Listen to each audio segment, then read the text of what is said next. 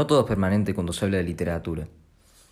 En la época de lo virtual y lo digital en la que vivimos, las redes de Internet se constituyen como medios masivos abiertos, basándose en la producción de contenidos por los usuarios.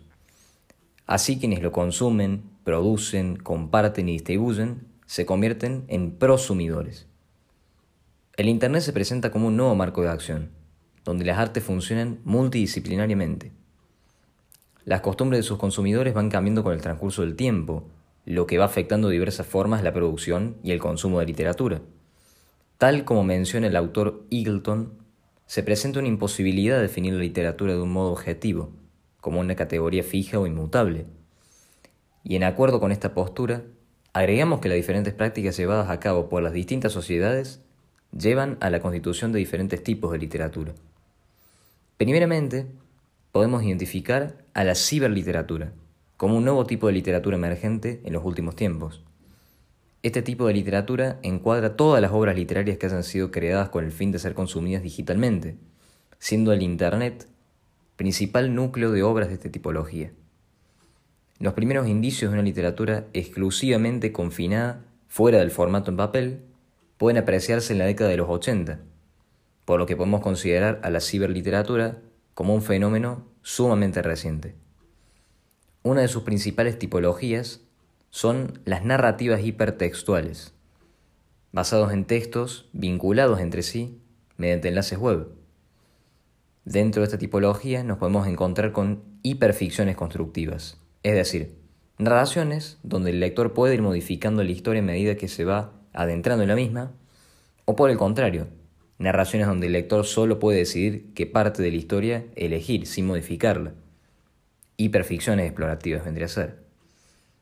Estas hiperficciones suelen estar combinadas con narrativas hipermedias, siendo textos vinculados con soportes multimedia como imágenes, videos, sonidos, entre otros.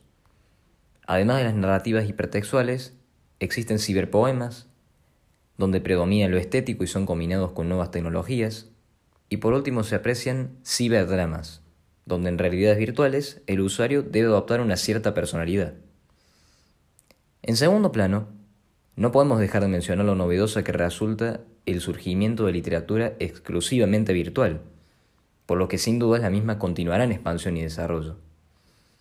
Cabe resaltar que en las sociedades actuales se está volviendo algo cotidiano el preferir leer algo de manera digital antes que físicamente, disminuyendo de a poco el consumo de libros. Y esto último puede parecer algo distópico para aquellos amantes de una literatura como la que predominó durante muchísimos años, pero resulta una tarea muy difícil oponerse a los masivos cambios que adoptan nuestras sociedades hoy en día. Por ende, resulta indispensable aceptar que, como diría Eagleton, la literatura jamás podrá ser definida de una sola manera debido a lo cambiante y diversa que ésta puede ser. Estos cambios en la literatura refutan la definición de la misma como un uso particular del lenguaje.